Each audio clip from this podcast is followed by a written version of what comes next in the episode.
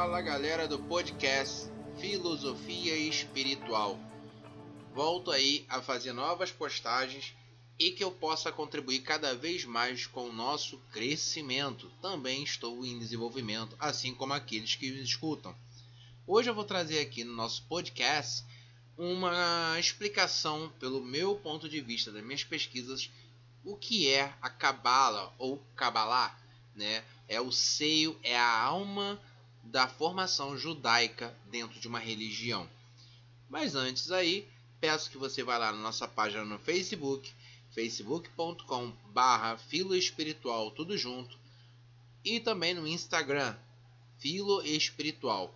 Caso você não ache com esse endereço vá lá e digite na barra de pesquisas arroba filo espiritual tudo junto no Facebook que você encontrará na nossa página.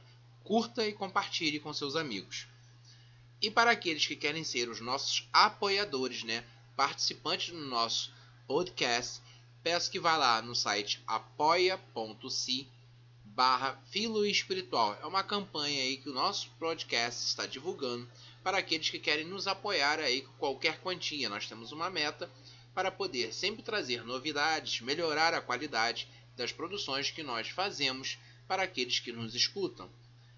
Bom, deixar de delongas e vamos partir para a explicação.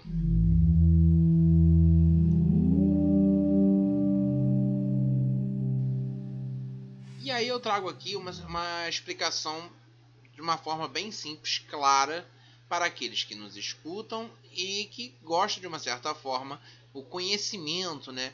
Quer descobrir um pouco mais sobre isso. O que é a cabala, como ela se transforma, qual é o centro, o núcleo de estudo da cabala. O que, que a cabala tem em respeito a isso? Então vou tentar aqui destrinchar para vocês alguns pontos de vista, tá? É, primeiro, você tem que entender que a cabala ela estuda a formação do corpo humano e do corpo espírito, da alma. E a cabala judaica, ela tem uma prática de tentar fazer com que você desenvolva, tá? A sua sabedoria interior, que você desenvolva a sua alma, tá? Do judaísmo. É aquela pessoa que precisa desenvolver o seu eu, então, eu como matéria, eu como pessoa, não tenho essa busca por si só. Eu quero fazer o que como matéria? Eu quero estudar, eu quero conhecer, eu quero trabalhar, quero ter dinheiro. Alguns querem construir uma família, outros não. Como matéria, eu tento buscar aquilo que realize e satisfaça o meu corpo, o meu ego, a minha vontade. E com o conhecimento da Kabbalah ou Kabbalah, eu busco conhecer e entender aquilo que satisfaça o meu interior, aquilo que faça com que eu viva em paz, tá? Muitas pessoas elas conseguem atingir as suas metas materiais, mas não se sentem realizadas. Por quê? Porque ela tem vários retornos espirituais, mas não consegue ter um retorno material. Ou vice-versa, ela tem um retorno material gradioso, mas não consegue ter um retorno espiritual. E isso faz com que ela fique cada vez mais é, dependente daquele estímulo material ou espiritual para continuar vivendo. Tá ok? Isso é que a Cabala vai tentar explicar. Isso eu estou falando por um ponto de vista muito prático, resumido e uma pincelada aí do que é o conhecimento. Bom, então eu já disse que a Cabala estuda o indivíduo e a alma, e as duas né, situações devem se correlacionar. Vamos lá. Nós chamamos a Cabala, que significa de receber. Nós chamamos de Cabala porque significa receber, tá? Por quê? É a prática judaica. Tudo que eu faço, eu quero receber a ação e reação certo? Através dessa prática judaica de eu tentar receber, tá? E quando eu digo receber não é só a matéria, também é o espiritual. Quando eu quero tentar receber através dessa tradição antiga, né? Ela é chamada de uma tradição ininterrupta da revelação do Sinai. Está na Bíblia esse nome, Sinai. É uma revelação. É assim é a sua alma. Sinai, assim é a sua alma. A sua alma é revelada dessa forma. A Cabala é uma sabedoria que recebe, tá? Segundo a teologia, ela é feita através da cosmologia do judaísmo. Então, os judeus, quando estudam a Cabala, eles se preocupam com os astros, eles se preocupam com o cosmo. E se você aí segue o nosso podcast Filosofia Espiritual, num podcast anterior, eu falei, né, nos anteriores aí, eu falei um pouco sobre o espaço, o micro e o macrocosmos. Então, eu estou começando a desenvolver nossos estudos. Então, a cabala judaica ela prega isso. Você deve conhecer o cosmos, conhecer os astros, conhecer aquilo que está fora do nosso planeta, para que você também consiga entender aquilo que está fora da matéria, o seu interior, tá? O outro nome que nós podemos dar para a cabala, tá? E é um nome mais revelador. Isso implica você estar na prática ali, você conhecer, você está é, é, sendo desenvolvido na, nessas artes, né? milenares é chamado de Torá, tá? Torá ou Sod, Torá Sod. Por que, que é esse nome? É, é um nome mal traduzido, tá? Por que, que é um nome mal traduzido comumente? As pessoas traduzem Torá Sod como um ensinamento secreto. E não é assim, gente, tá? Não é o ensinamento secreto. Essa tradução ela é dada porque é o ensinamento, tá? Do secreto e não ensinamento secreto. Torá Sod é o ensinamento do secreto. Por quê? É o ensinar aquilo que nós ignoramos no dia a dia. Ninguém quer parar para ficar examinando e analisando a beleza, contemplando a beleza da criação. Não é você sentar no jardim e ficar contemplando o sol, a lua, as árvores. Não. É você sentar e analisar a beleza da criação, aquilo que está à sua volta, inclusive você é uma beleza da criação. Tá ok? Ah, mas eu acredito através da ciência, fatos específicos, que dizem que eu sou resultado de uma união entre cromossomos, dos meus pais e da minha mãe, né? Os cromossomos é, homozigotos, heterozigotos, que fazem a união, e essa união forma um indivíduo com conjunto Y e X de cromossomo, dando uma totalidade de 23. Se tiver um a mais, você adquire uma síndrome de Down cientificamente falando, tá ok, tá correto. Precisa de uma copulação para que haja a fecundação e o feto seja gerado. Não podemos discutir isso relevante à ciência. Mas, cara, para que isso seja gerado, para que isso seja formulado, há algum benefício aí espiritual, porque isso é matéria. O que, que leva o seu espírito a esse indivíduo? O que, que leva essa alma? O que, que leva essa áurea a esse indivíduo? Então é o ensinamento do secreto. Torá Resod. Ok? Esse é o nome dado. Comumente nós traduzimos várias passagens bíblicas incorretamente. Um pouco pela construção dos vocabulários e desconstrução da cultura hebraica e da linguagem aramaica. Tá ok? Então vou tentar decifrar aqui para vocês qual foi o problema aí. O ensinamento secreto. O que, que isso quer dizer? Significa que estamos tentando esconder algo, tá? O ensinamento secreto quer dizer que nós estamos tentando esconder algo da humanidade. Nem todos podem ter esse conhecimento, quando na verdade não é isso. Na verdade, é um ensinamento do secreto, que quer dizer o quê? Que estamos tentando esconder ou ensinar. Ah, mas tu está falando esconder.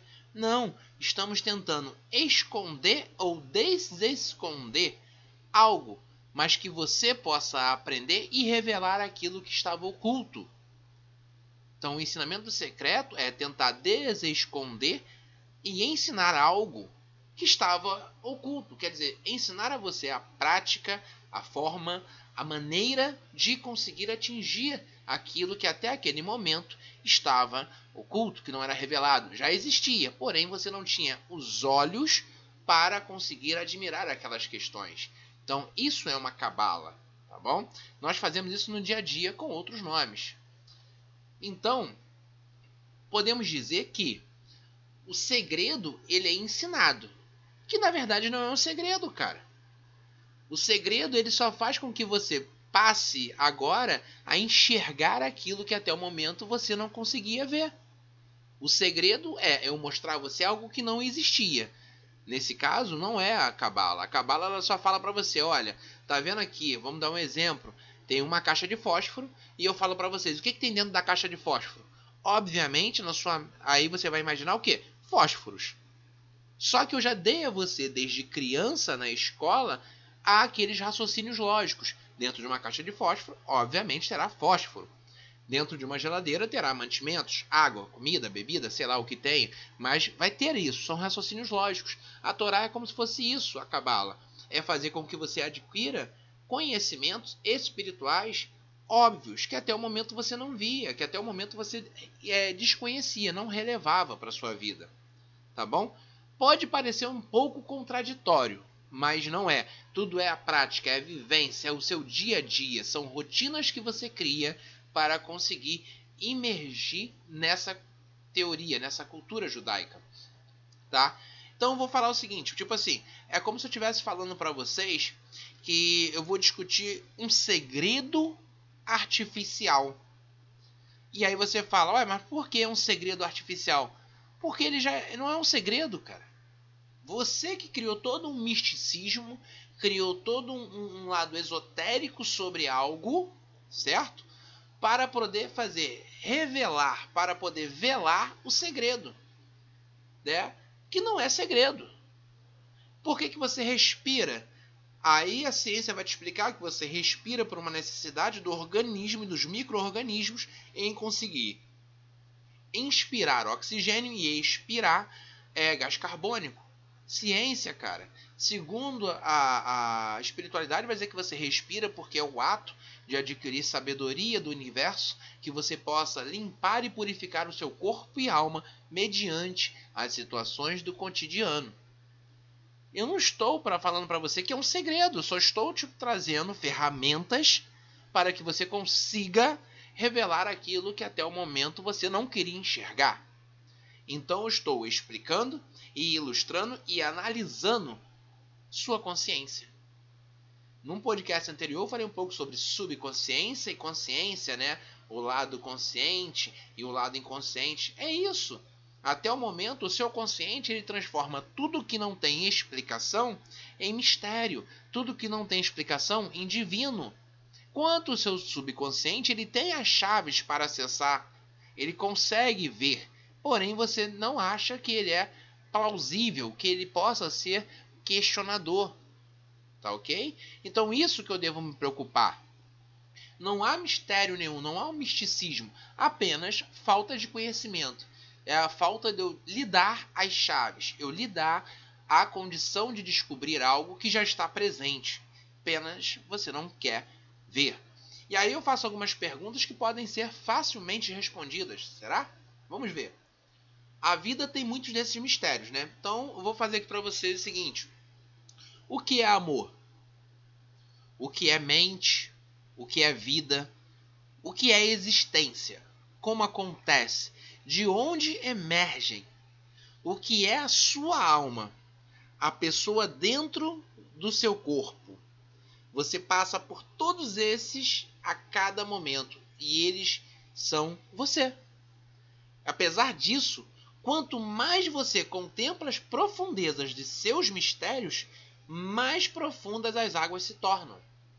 Então, quanto mais você busca esclarecer esses questionamentos que eu acabei de fazer, mais misterioso vai tornando a questão da vida. Isso é filosofia, cara. Veja, a filosofia ela ensina a você ser uma pessoa questionadora, ser aquela pessoa que não se satisfaça com respostas superficiais. E a fé, o dogma, a religião, a espiritualidade também é assim. A satisfação por respostas superficiais apenas vai saciar o nosso ego, mas não vai nos dar uma base que possa argumentar e fortalecer, seja ela científica, seja ela religiosa, então a Cabala tenta falar com isso. É o equilíbrio, tá? O segredo mais profundo são aqueles conhecidos de todos. Todo mundo conhece. Esse é o segredo. Aqueles que aprendemos quando somos crianças pequenas, aceitamos como certo pelo resto da nossa vida, vivenciamos diariamente e mesmo assim jamais conseguimos desvendar ou entender como nossa mente cognitiva funciona. Ora, como assim? Desde criança nós fomos ensinados que devemos respeitar os mais velhos. Apenas uma questão de consideração, outros falam que é uma questão de respeito, outros falam que é uma questão de saber admirar a experiência do outro. E nós tornamos isso verdade para todo sempre. Nós aprendemos que quando criança, os adultos conversam e nós devemos ficar quietos. Nós aprendemos desde criança que nós devemos almoçar, jantar em determinados horários. Não podemos mudar isso. Começamos a mudar isso ao longo da nossa vida, mas nós sabemos que existe almoço e janta. Ah, mas isso é óbvio, o nosso corpo precisa de alimentos. Sim, quem disse para você que seu corpo precisa de alimentos? Os primeiramente foi seus pais, depois os médicos, futuramente professores e depois pessoas que vivem junto com você colocam cada vez mais essa palavra, cada vez mais essa chave em suas mãos. Você precisa se alimentar. E isso se torna um segredo. Você não consegue explicar cientificamente, vai falar que é uma necessidade humana de trazer alimentos, trazer valores é, carboidratos, trazer é, proteínas para o nosso organismo, quando na verdade é apenas uma justificativa para uma necessidade básica humana tá? Existem, tá? E eu vou colocar, existem algumas coisas que eu acho bem interessante nessa parte da cabala, que é o seguinte: as coisas existem, eu existo, eu estou vivo, a vida não é, tá? Linda. Um contraditório, a vida é a não morte. A escuridão não é a luz. Tá? Mas a vida é a não morte e a escuridão não é luz. Isso é um equilíbrio. Nós acostumamos a falar que, ah, estou nas trevas, eu quero ver a luz. Não, cara. A escuridão não é a luz. A escuridão é a ausência da luz, é a falta. A vida é a não morte, quer dizer, é a ausência da morte. Existe aquilo que é maior do que eu. E aí nós colocamos o superior, o divino, qual seja o nome que você queira dar. Brahma, Shiva, Yoderevarre, é, é, Deus, tá? Nome que você queira dar. A Cabala, ela mergulha nesses segredos, tá? Eu vou colocar como segredo. Ela mergulha nesses segredos e traz suas profundezas para a luz. Quer dizer, na verdade, ela pega aquilo que a maioria das pessoas ignoram e traz, coloca você para refletir, coloca você para analisar a sua vida e fazer com que você consiga entender e interpretar a sua necessidade humana, os sinais que a nossa vida nos dá. Tá? Ela fornece metáforas para cura, crescimento na vida diária, profissional, na vida é, é, pessoal, vou dividir assim, tá? E por isso que a experiência de estudar a Cabala é muito, muito, muito boa. Quem estuda a Cabala se sente verdadeiramente uma pessoa que consegue viajar no tempo, tá? E não quer dizer viajar de maneira física, é metafórica, cara, porque você consegue entender coisas de quando você era criança, agora que você é jovem, futuramente você é adulto, ou você consegue ver os detalhes, as escolhas, as verdades que você talvez ignorava, ou as mentiras que você acreditava. A é isso. Aí você para para analisar, tá? E esse podcast é interessante que eu estou fazendo ele assim, sem um roteiro, para tentar deixar uma coisa bem natural. Eu acho interessante porque a Cabala, eu particularmente quando comecei a estudar, eu falei assim, cara, eu sabia essa verdade o tempo todo. Né? Eu lendo, estudando, eu falei, cara, isso aqui eu já sabia. Mas o meu coração sabia. A minha mente sabia. Mas aí vem um problema. A minha boca, a minha vontade era incapaz de expressar isso era incapaz de poder revelar isso. Por quê? Porque eu talvez não acreditasse. Né? As verdades da Cabala pertencem a todo ser que sente, cara. Estou revelando entre linhas o que a Cabala fala.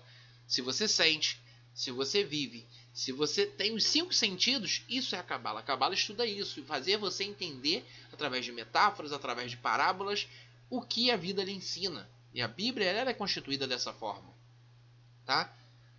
Porém, acima de tudo isso, a Cabala também proporciona uma sensação do além, né? De você poder, não além dos mortos, além de ir além, de conquistar novos objetivos, de tentar adquirir um conhecimento que não poderia ser adquirido com a sua cabeça dentro de uma caixa, com uma cabeça ali engessada, que você não possa transformar, que você não possa mudar. A cabala ela faz com que você extrapole os limites do conhecimento humano. Porque você começa a entender a sabedoria, você começa a entender o conhecimento, ver a diferença que há entre sabedoria e conhecimento, começa a entender o que é o amor. É muito fácil hoje em dia, na sociedade que nós vivemos, dizermos um para o outro: Eu te amo, mas não com a força, não com o poder que a palavra amor carrega de fato. Então a cabala é isso. E para vocês que querem descobrir a cabala, se pegar algum livro de cabala oculta ou uma cabala mística avançada, vocês vão ver a cabala como um assombro, algo terrível, algo macabro. Não. A cabala é belíssima, ela é maravilhosa. Só que ela precisa que você retire algumas barreiras que a sua própria consciência criou. E aí algumas pessoas que eu converso perguntam assim, ah, mas por que então que a cabala é tão oculta? Por que, que ela é tão secreta? Nem todos aprendem isso. Não é uma matéria ensinada na escola. E aí é o seguinte: o ensinar um segredo é perigoso. Vejam, eu desconstruí o tema segredo e agora eu reconstruo o tema segredo. Por que é perigoso ensinar? E eu vou usar uma metáfora. Uh, o aluno está sempre em perigo, né? O, o, aluno na escola ele está sempre em perigo, porque ele está sempre preocupado em como ele será avaliado, como será a metodologia de ensino. Então ele sempre se sente acuado. Então qualquer coisa que você entregue na mão dele, né, para que ele possa administrar, para que ele possa usar, se tornará uma arma na mão dele.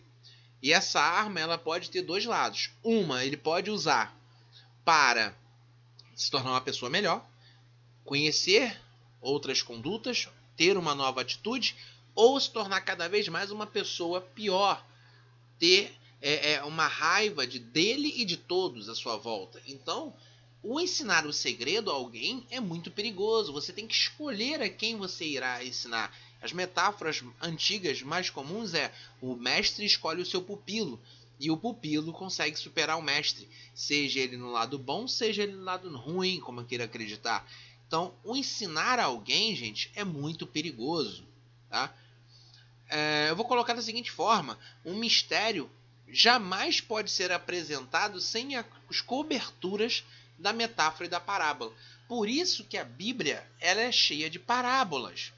Quem consegue ler Bíblia, gente, ler a Bíblia não quer dizer que você pega lá, abre, ah, versículo tal, salmo. Não, não é assim. Ler Bíblia não é isso. E a ler a Bíblia é você abrir, ver a parte que você está, se você está lá em, é, é, em Gênesis, se você está em Salmos, se você está em Hebreus, qual parte da Bíblia você está, e você conseguir entender as parábolas, entender a passagem, entender em que momento da fala aquilo estava ocorrendo, em que lugar aquilo estava ocorrendo. Isso é a curiosidade, isso é o mistério. Então todo o segredo é ensinado através de parábolas, tá? É uma coisa que eu, eu levo para minha vida. E quando isso acontece, eu levando a questão do aluno, eu falo o seguinte: talvez o estudante, né, o aluno, ele entenda a capa, mas não consiga desvendar o seu conteúdo. Como aquele que mastiga a casca e descarta o interior do fruto, né? Supor, é como se eu pegasse lá uma manga, né, uma fruta manga, desse para uma pessoa, a pessoa ela pegasse, tirasse a casca, comesse a casca da manga e jogasse a manga, no caso o fruto ali fora, né? Por quê? Ela está reconhecendo a capa, né? E nós temos um ditado popular, olha a parábola, o ditado popular. Não devemos julgar um livro pela capa. Então nós temos esse hábito, isso já é uma cabala. Olhar, eu vejo, gostei, legal, bacana, me atrai, eu quero ler eu olhei, não gostei, bacana, não quero, acho que não é legal, não é relevante a minha vida, ignoro, tá? Eu botei como aluno. E em uma situação escolar, o professor também está sempre em perigo. Por quê? Isso tudo é cabala? Isso tudo é cabala. Tá? Cabala do dia a dia, cabala profissional, cabala espiritual. Gente, eu estou colocando professor e aluno. Pode ser uma pessoa que, sei lá, que trabalha com contabilidade, administração, RH, informática, tudo é um perigo. O cliente e o prestador de serviços. Por quê? Colocando na real agora do professor.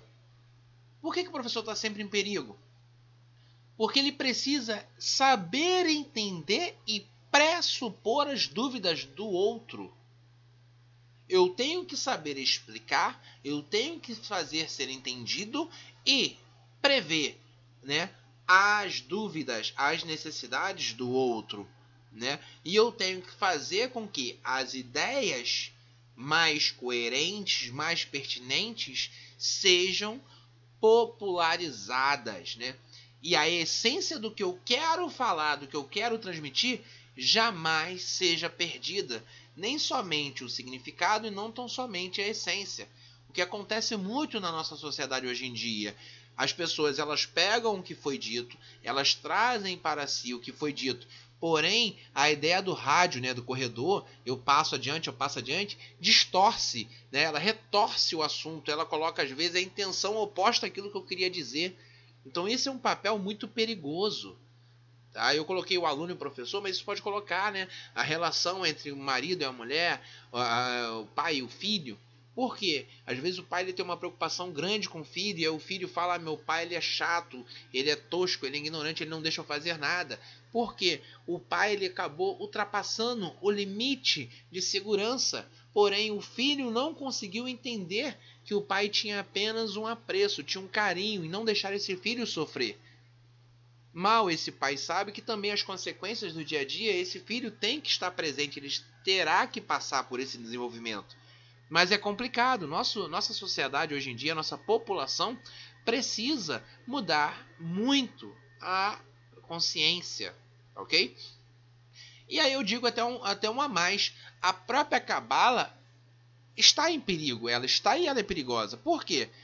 Uma vez que ela tenha sido perdida na né, sua integridade, quer dizer, aquela pessoa que passou a cabala né, que aprendeu a cabala, ela vai passar a cabala, ela pode estar distorcendo, ela pode estar tirando a integridade, a realidade que aquele ensinamento quer passar, né? E aí o que que acontece? Imediatamente a sabedoria que era para ser absorvida, ela deixa de ser absorvida. E aí ela perde o conceito de sabedoria para se tornar sábia, né? Por quê? Sabedoria é o conhecimento que é passado inerente à sociedade. E a sábio, né, a sábia é a forma que deixou de ser passado, mas que se vislumbra o descobrimento, tá? Então, a cabala, ela é isso. Ela é muito bela, ela é linda. Ela é maravilhosa. Porém, não é mais a cabala. Hoje em dia, muitas pessoas querem passar conhecer, mostrar, falar sobre a cabala, mas tá, não é a essência cabalar, tá? A Cabala era dividida em quatro níveis. Ocidentalmente, eu sou muito realista, ocidentalmente nós conseguimos aí alcançar talvez no máximo o terceiro nível Cabalá.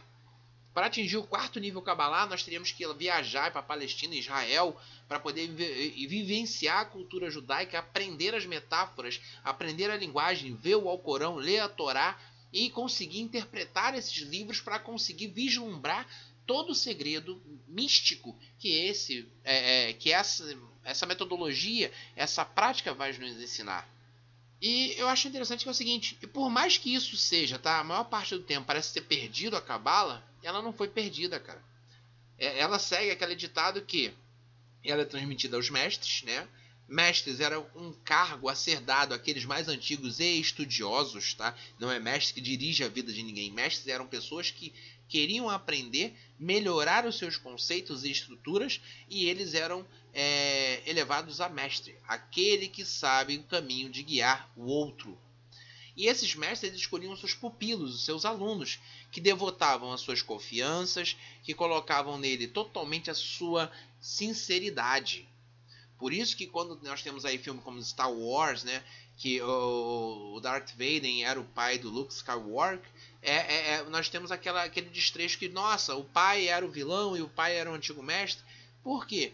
Quando você é um mestre, você devota, você coloca confiança no outro, a sinceridade no outro, você espera que aquele outro ali aprenda, que aquele outro consiga trilhar o caminho que você trilhou com mais facilidades, não enfrente todos os percalços pela vida que você enfrentou. Ele terá dificuldades sim, algumas dificuldades bem diferentes das suas, né? Mas você conseguirá mostrar a ele que aquilo ali é apenas um obstáculo momentâneo, que terá coisas boas a ele à frente. Então, quando esse mestre escolhia o seu pupilo, o seu aluno, ele tentava não fazer escritas, porque era tudo oralizado. Porque se ele deixasse algo registrado escrito, este aluno poderia comercializar esses, essas escrituras, né? Então, surgiram então os pergaminhos criptografados, né? Que na verdade não é criptografado, é desconhecimento da linguagem. Então os enigmas eram sussurrados. Quando eu tinha um enigma, eu tinha uma parábola, uma alusão, eu tinha uma referência para ser dada e tinha gente ali perto, eu escrevia o essencial, que todos pudessem ler, e o enigma, o revelado, o segredo, eu transmitia de maneira sussurrada a este aluno ao qual depositava minha confiança. E às vezes a restrição tinha que ser reafirmada para impedir tá, que pouquíssimos conseguissem estudar a Cabala. Né? Então, quando eu tinha lá 10, 15 alunos, nem os 10, os 15 não aprenderiam Cabala, somente ali um ou dois. Então, eu restringia dentro do meu grupo seleto aqueles que poderiam aprender. Então, essa metodologia de vida, gente, é um segredo milenar, que é você conseguir ficar bem com você mesmo. E isso é difícil. Somente no, no, nos anos atuais, se pudesse botar assim, nos últimos anos, alguns mestres cabalares começaram a aparecer e divulgar, né, revelar abertamente os segredos, ah, os segredos do, do, da, cabala, dos chassidicos, revelaram uma luz, né, chassídicos ou chassidicos, né, como alguns falam. Outros falam lá o, os mestres hebreus, né, como eles denominam o nome que eles têm, judaico, né. É, é, essa forma era de revelar uma luz um conjunto de metáforas que era dado à humanidade que pudessem revelar, é, vislumbrar aquela luz, trazendo um domínio cabalá, até mesmo da própria alma de uma forma bem simples. Você tem que relevar algumas coisas. Esta pessoa que traz essa luz, que traz esse conhecimento, ele tem que saber o que ele está falando, ele tem que conseguir entender a sua vida material e entender a vida espiritual e fazer um conjunto, fazer com que trabalhe da melhor forma possível. Tem que harmonizar e não desarmonizar. Não é falar que você deve somente ser material ou somente ser espiritual. É equilibrar. Eu vou entender. Em alguns momentos você vai precisar ser mais material, em outros momentos mais espiritual, para que possa haver um equilíbrio, tá? E mesmo assim, gente, mesmo assim, é indispensável, tá? É totalmente indispensável a presença de um guia, Tá? Você não precisa ter uma pessoa ali 24 horas do dia do seu lado te ensinando. Ele vai te dar algumas formas, vai te dar ferramentas para que você consiga ler, interpretar e analisar. E a partir daí você, com o seu próprio conhecimento, vai descobrir a pureza, o ensinamento que você quer ter. Isso que é o legal da cabala. Você preserva o ensinamento dela, mantém a pureza dela e você mesmo consegue é, é, guiar o seu, o seu ensinamento. Ao chegar o momento que você consiga estar tão puro, tão limpo na sua ideia, que aí você possa perguntar: nossa, se eu não tenho uma pessoa que me guia, não tenho alguém que vai estar ali comigo, quem que vai me guiar? Quem que vai me orientar? Tá? E aí eu falo: a água que nós deveríamos beber, ela é uma água pura, uma água da fonte. Da onde ela vem? Né? Cientificamente, vai falar que é através dos minerais no alto da montanha, que faz a chuva e faz ali o processo de decantação, a água passa pelo processo de transformação, ela perde a impureza, a acidez, ela vai perder ali todos os requisitos, vai ser uma água limpa e límpida para que você possa consumir. Mas veja, tudo foi a natureza, não passou por um processo químico industrializado humano. É a mesma coisa a cabala. Você começa a ler, começa a estudar, começa a aprender a aprimorar não precisa de uma mente humana o tempo todo lhe dando as ferramentas. Ele vai lhe dar algumas ferramentas e a partir daí você desenvolve a sua técnica, a sua leitura. Diretamente da fonte, diretamente do original. Claro que para atingirmos os níveis mais avançados da Cabala, como eu disse, o nível 4, nós teríamos que fazer o quê? Mudar-se lá para Israel, Palestina, para que pudéssemos adquirir a linguagem, para pudéssemos vivenciar o dia a dia, sabermos até mesmo as lendas para que aí sim nós entendêssemos de uma maneira mais ampla toda a linguagem cabalar. Mas somos ocidentais, não temos essa vivência. Tá? Mesmo assim, tá? Tem um grande é, escritor que é o Mashak, né? O Mashak, né? Até mesmo para Mashak, que é o, foi o maior do, do, dos de fundadores aí da Cabala, ele diz o seguinte, que eu acho legal aqui, eu vou fazer uma leitura de um pedaço aqui que eu anotei, que é assim, o caminho interior nunca é sem conflito. Se o ensinamento vem facilmente, não é um ensinamento interior. E olha que legal, o caminho interior nunca é sem conflito. E se o ensinamento vem facilmente, não é o ensinamento interior. Cara, tudo que nós adquirimos fácil demais também vai fácil. Nós perdemos, nós não damos valor. Aquilo que é difícil, que é árduo, faz você batalhar, querer conquistar, que você tem que se rasgar por inteiro para conquistar, você valoriza. Aquilo que você não precisou fazer tudo isso, você vai valorizar momentaneamente, vai fazer aquela felicidade momentaneamente, mas se você perder, talvez você nem se importe, tá? Isso é legal dessa questão. E uma coisa também que eu acho legal na cabala, que é o seguinte, para você conseguir aplicar a prática cabalar, você não precisa ser judeu. Como eu disse, você pode atingir o nível 1, 2, 3, né? como conceitualmente a gente falamos que são quatro níveis, né? iniciante, intermediário, é, um mais avançado e o cabalo oculta, que seriam para aqueles que vivenciam e moram lá, né? tem todo um conhecimento literário dessa questão. Aqui no Brasil nós conseguimos também ter esse conhecimento cabalar. Nós conseguimos entender algumas parábolas, algumas metáforas, porque depende da minha vida com aquilo que eu leio e a referência que eu analiso, que eu faço. Tá?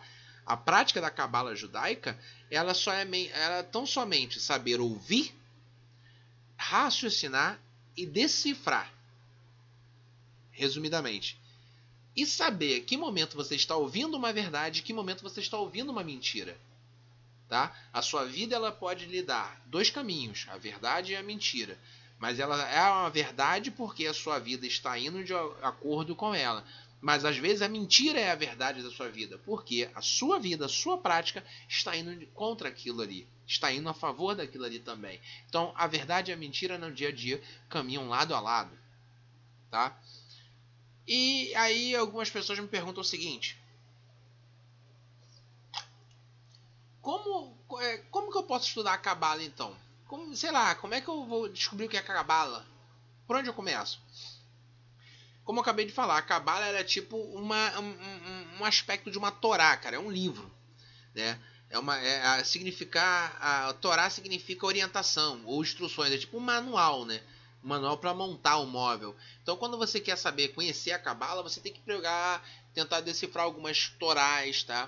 Uma Torá que seja de um rabino, alguém que tem uma, um conceito como rabino, primeiramente, não vai ler uma Torá de qualquer pessoa que foi lá, pegou e traduziu, porque a pessoa, às vezes, na tradução, ela acaba deturpando a escrita. Então, pega uma Torá que seja feita por um rabino, ou alguém que se especializou como um rabino, estudou, teve aquela instrução, teve aquela conduta de vida e desenvolveu, tá? Então, você quer aprender a Cabala? Começa assim. Estudando a Cabala não é simplesmente atingir um ponto mais alto. Ah, eu quero ser um mestre cabalar. Não, cara. Para você atingir a cabala, você tem que ter a vivência, tem que ter experiência, tem que ter uma vida. Você tem que saber relevar a vida cotidiana, espiritual e material e fornecer direções e orientações práticas. O mestre cabalá, o ponto mais alto lá, o, o pontífice dessa prática é você saber direcionar quem precisar. É como se fosse um psicólogo do lado espiritual em equilíbrio com o material. Eu sei direcionar alguém, eu consigo dar um caminho. Poxa, beleza, se eu consigo, eu estou indo pelo lado certo. Se eu não conseguir, estou ainda precisando desenvolver cada vez mais. A Cabala ela proporciona uma dimensão cósmica aos assuntos da vida humana de todos os dias, cara. A doença é um reflexo da doença. A doença é um reflexo da doença. De amor da divina presença da luz infinita. O que? Exatamente. Dentro da Cabala nós podemos ver que algumas doenças que nós adquirimos passam pelo processo de aquisição do nosso corpo. A fragilidade do nosso corpo. Às vezes nós pensamos em adquirir outras coisas, conquistar algumas coisas, nós não damos a mínima ao nosso corpo. Então, quando nós não ligamos para ele, ele sofre as consequências disso. Certo? Vou botar num exemplo prático. Eu quero dar o melhor para o meu filho. Eu acredito que o meu filho ele tem que ser o melhor, ele tem que se formar em, ser um bom médico, ser um bom advogado, e ele tem que viver ali estudando, estudando para conseguir atingir esses objetivos, que são meus, não dele. Conseguiram entender? Então meu filho ele vai passar a viver uma vida que não é a dele, é a minha. E isso vai fazer com que ele se torne uma pessoa melhor? Cara, olha o equilíbrio, olha o desequilíbrio que você está causando. Às vezes essa criança vai ter o desejo de se formar em médico, em advogado, porque é o que você colocou e ele acha aquilo bacana. Às vezes não. Ele vai ficar irritado e isso vai afetar o corpo dele porque ele não quer ser aquilo, ele quer ser outra coisa, porém você botou que aquilo ali é a verdade na vida dele. Então, a, a, doença é um reflexo da doença. Quer dizer, o amor exagerado. Você exagera tanto no seu amor, no seu cuidado, que às vezes você acaba machucando. Você acaba prejudicando o outro. Tá bom? Os desafios da vida são, é, são as centelhas, caras, perdidas no ato primitivo da criação. Poxa, todo desafio que nós enfrentamos, ele tem um propósito de fazer com que você amadureça, que você cresça, que você consiga evoluir como pessoa, como indivíduo perante a sociedade. Se você começa a ignorar os desafios, começa a burlar esses desafios, cara, pode ter certeza, esses desafios vão acumulando. Você tinha um, daqui a pouco você tem dois, tem três, tem quatro, tem uma infinidade de desafios a serem é, conquistados. E talvez na hora que eles vierem todos de uma vez só, você não terá capacidade para administrar isso. Tá ok? Uma outra coisa que eu acho interessante é que é sua vida é uma missão. Sua vida é uma missão na qual você é direcionado para a, a, a, a conseguir conquistar, conseguir permanecer unicamente alinhado com a sua alma, tá? A sua alma muitas vezes ela parece que abandona você, ela abandona, o seu espiritual parece que quer sair do lado material. E ao contrário também acontece, às vezes você está tão materialista que parece que largou o seu lado espiritual. Você tem que viver sempre alinhando, por isso que é uma missão, tá? Entender as dimensões cósmicas, tá? Entender o que é o cosmo significa que nada na vida é trivial. Tudo tem significado, tudo se move rumo a um só propósito com uma única meta. O entendimento permite que você aceite esses desafios e complete a jornada da sua alma, da sua matéria, do seu corpo, do seu ser. Isso é a cabala. Tá? A cabala é isso, cara. Aí você pode me perguntar, mas a cabala então ela é diferente de outros estudos espirituais, sei lá, como Allan Kardec, né? como a Bíblia na igreja evangélica, católica. Cara, assim, há vários, vários, vários, vários livros, tá? Eu estou colocando livros que falam sobre o crescimento espiritual, que falam sobre a prática espiritual, sobre o conceito de dogma, que falam sobre a busca do, do religioso, a busca do divino. Vários livros, vários. A cabala, ela não é um foco totalmente espiritual, tá? Ela traz uma serenidade, ela traz palavras, ela traz parábolas, ela traz metáforas, mas ela não é simplesmente é, pautada no lado espiritual. Ela precisa do indivíduo. Ela traz o espiritual, mas sempre pedindo a, o compartilhamento do indivíduo com ela. A Cabala não vai falar para você assim: olha, é, é, você deve ser feliz porque Deus quer que você seja feliz. Tá, Deus quer que você seja feliz. E esse ser superior quer que você seja feliz. Mas quais são as ferramentas que você tem para ser feliz, cara? O que, que você tem para te causar felicidade? Né? Então, assim, a Kabbalah tenta trazer isso. Você tem que refletir. O que, que me deixa feliz? Eu, eu, eu sou feliz chegar em casa à noite e ver minha família? Eu sou feliz ao chegar em casa e poder ligar o computador. Eu sou feliz às vezes não poder fazer nada. O que, que te deixa feliz? Essas ferramentas, esses apoios que fazem que você seja feliz e se conecte ao superior. É isso que a Cabala vai pregar para você, tá? O, o, o, muitos dos mestres cabalares eles falam isso. A, a famosa psicologia. Você deve ter um tempo para si. O autoconhecimento, quando você tem um tempo para você, você consegue descobrir o que o mundo lhe proporciona. Você consegue entender toda e qualquer necessidade mundana. que o seu corpo também vive. Né? O seu corpo é, mundo, é do mundo, cara. Ignorar coisas, conhecimentos do mundo não quer dizer que você não faz parte do mundo. Você está aqui. Você precisa. Cabe a você também colocar e adquirir sabedoria e regras, limites. Tá? Um fato no histórico, né, é, é assim, quando a cabala começou, né? E aí, a cabala ela veio da onde? Como ela começou? Olha, a, a cabala, né, é, é, tem histórias aí, relatos de ancestrais que dizem que elas foram pintadas né, em visões místicas, é, revelações divinas, comunicações com seres não físicos, né? Isso é a cabala que eles começam a inclinar. Porém, a Torá, né, ela é incluída na cabala e não é definida por qualquer visão.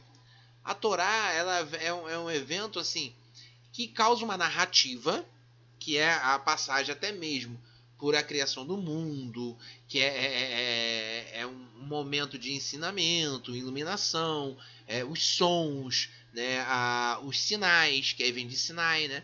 Então o Monte Sinai foi um grande representante para a introdução da Torá. E a Bíblia, queira ou não, a Torá também foi um livro antigo, antiguíssimo, e a Bíblia pertenceu ali, alguns ensinamentos trouxe da Torá. Então a Bíblia Sagrada também tem alguns trechos que estão presentes lá na Torá. Tá? Deixa sair para vocês no ar. Então, olha só. A Bíblia buscou na Torá vários ensinamentos, várias parábolas que foram adquiridas e colocadas aqui no dia a dia. Monte Sinai foi o berço disso tudo. Tá? É, digamos que você viveu pouco tempo depois do evento. Botamos assim, é, digamos que você perguntou às pessoas que tinham estado lá. É, Diga-me o que aconteceu, né? O que ela, o que diriam elas se estivessem vivas? É como se fosse a Torá é isso. É como se você estivesse conversando com aquelas pessoas que estiveram naquele momento. É como se você pudesse falar com as pessoas. Isso é a Torá, né? E aí eles vão dizer o quê? Fomos instruídos e não a não ter outros deuses, cara. A Cabala, é, é, ela deixa essas falas aí que você deve refletir. E está na Bíblia, né? Quando fala de Jesus, é Deus, quer dizer, mas lá eles cultuam vários deuses. Como eu vou falar de ti, meus Deus? Né? Eu deixo essa pergunta. Fomos instruídos a não ter outros deuses. Fomos instruídos a honrar nossos pais, a não roubar nem matar. E aí, se você fala, não creio nisso, mas provavelmente a resposta dele seria algo assim, tá? E eu coloco uma resposta assim que eu acho que, eu acho que é legal, né? Vimos todos os segredos dos cosmos, né, abertos à nossa frente. Vimos como cada coisa é gerada para ser a todo momento. Vimos como não há realmente nada exceto um Criador. E tudo o mais são articulações da sua vontade. Eu acho que seria a resposta clichê desses é, antigos, ancestrais que passaram aí pelo nosso mundo e deixaram um pouco do conhecimento. E aí eu deixo aqui para vocês que é o seguinte: os próprios mandamentos, né, têm essas regras. Não ter outros deuses, honrar os pais, não roubar ou matar, são apenas o conteúdo daquela experiência. O meio, a experiência, isto foi o, o, o que gerou o propósito da mensagem, cara foi naquela experiência mística né, que nasceu essa necessidade, que nasceu essa vontade de falar. Né? Todas as direções seguiam da onde? Deus falou com eles, Deus foi lá e deixou a ordem, Deus relatou a vontade, o incognoscível, a origem de tudo, está lá nos mandamentos. É a fonte que nós bebemos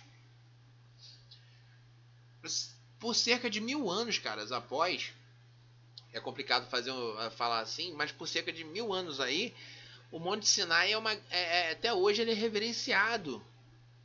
É uma experiência judaica que até hoje permanece o Monte Sinai.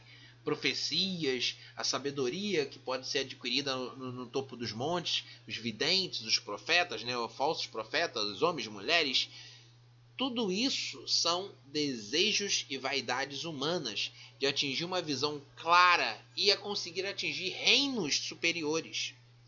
A pessoa quer chegar no céu, porém não sabe quem ela é. A pessoa quer estar lá ao lado de Deus, eu quero estar do lado de ti, Senhor. Eu quero que o Senhor me salve, mas não faz nada para mudar. Cara, eu quero que o, que o Senhor me, me, me arrebata, mas eu não mudo.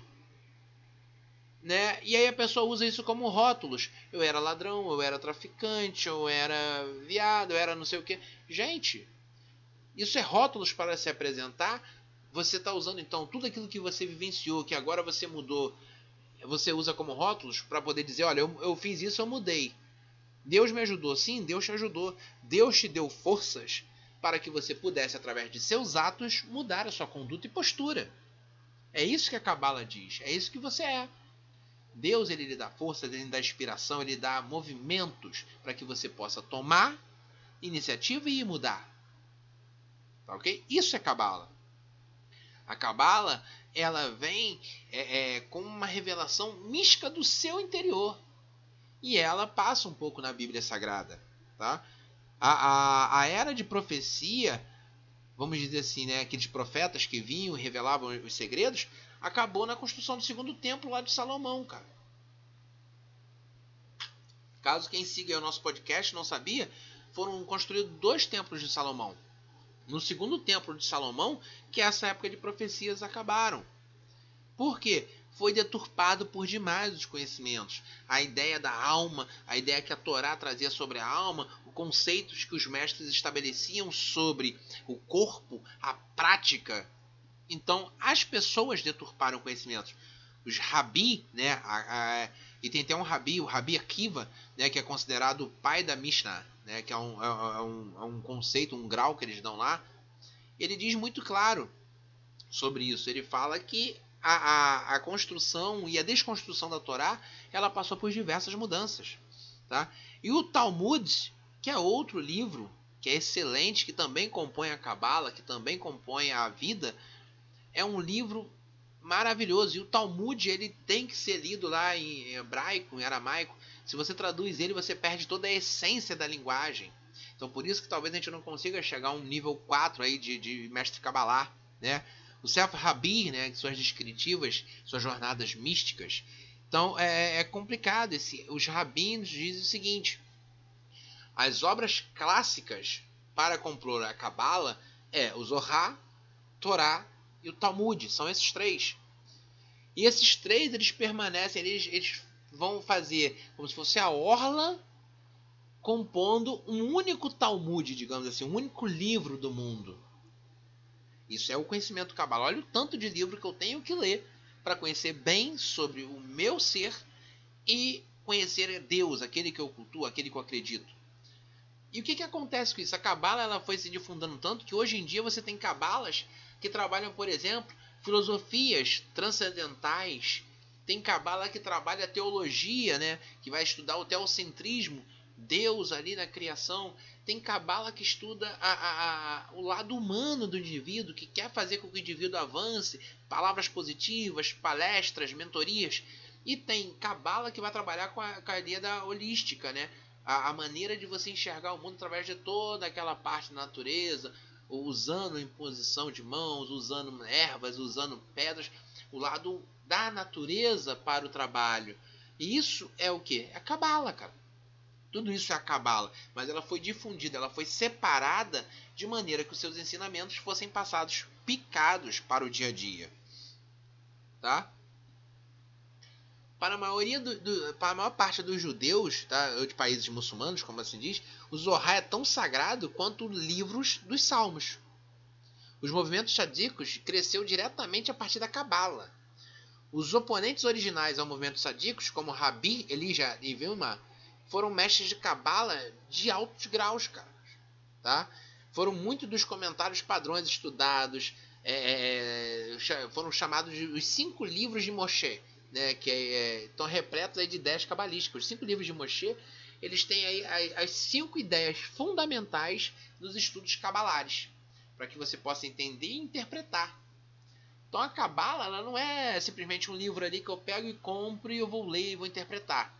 Não, a cabala passa por um hermetismo, a cabala passa por uma espiritualidade, a cabala passa pela natureza, a cabala passa pela materialização, a cabala passa até mesmo pelo indivíduo.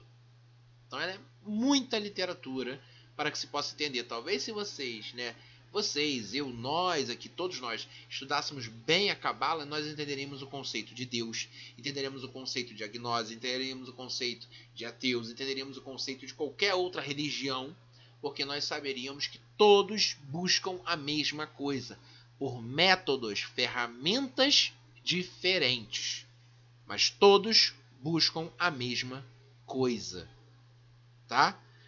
E, cara, quando você aprende a cabala, você pode ser criativo, cara. Você pode. A cabala, ela cria para você, assim. Maneiras de você atingir o seu objetivo no dia a dia através da sua força. Você consegue pedir a esse ser superior, né? Que ele te dê forças, mas que você também tenha a sua força, o seu foco, o seu objetivo para alcançar. E aí você vai lá através da Torá, você vai através do Alcorão, você vai através do Talmud, você vai através do Zohar buscar essas formas de conseguir resolver, de conseguir fazer com que tudo isso fique melhor, que tudo isso atinja o seu objetivo. A Cabala trabalha dessa forma, tá? Ah, bom. Por hoje é só, né? É bom, por hoje é só. Ah, encerro aí o nosso podcast falando um pouco aí sobre Cabala. Peço desculpas, talvez, por estar tá fazendo assim, que eu acho legal, eu, passando para vocês o conhecimento que eu tenho sobre essa parte, dessa lado de estudos da Cabala. É, mas eu acho interessante que é uma coisa mais dinâmica, uma coisa mais de prática e vivência. É legal. Vou tentar trazer um conteúdo bacana aí para o nosso próximo podcast. Peço que vocês aí vão lá no apoia.se, nunca esquecendo, lá no Flow Espiritual contribua qualquer valor para que esse canal possa continuar desenvolvendo os trabalhos, né? E que possamos cada vez mais é, elucidar outros temas. E mais uma vez, vá na nossa página no Facebook, facebook.com/barra filo espiritual, tudo junto. Compartilha, curta lá, dê sugestões de temas, entre em contato, que será um prazer é, atender a todos aí. E já deixo aqui bem claro aqui que eu tô aí, estamos aí participação aí, contemplando aí uma participação, né? teremos uma divulgação de um pequeno e-book, tá? Vamos fazer um e-book sobre a magia do caos. É o primeiro livro aí que vai ser lançado um e-book pequeno, um pocket, vai ser colocado lá na Amazon futuramente, no podcast será revelado aqui a magia do caos para aqueles que querem conhecer um pouco mais, saber sobre essa teoria. Valeu, galera. Agradeço a participação de todos os nossos seguidores e peço que curtam e compartilhem e divulguem o nosso podcast. Desejo a todos um excelente abraço e uma boa conexão com o universo.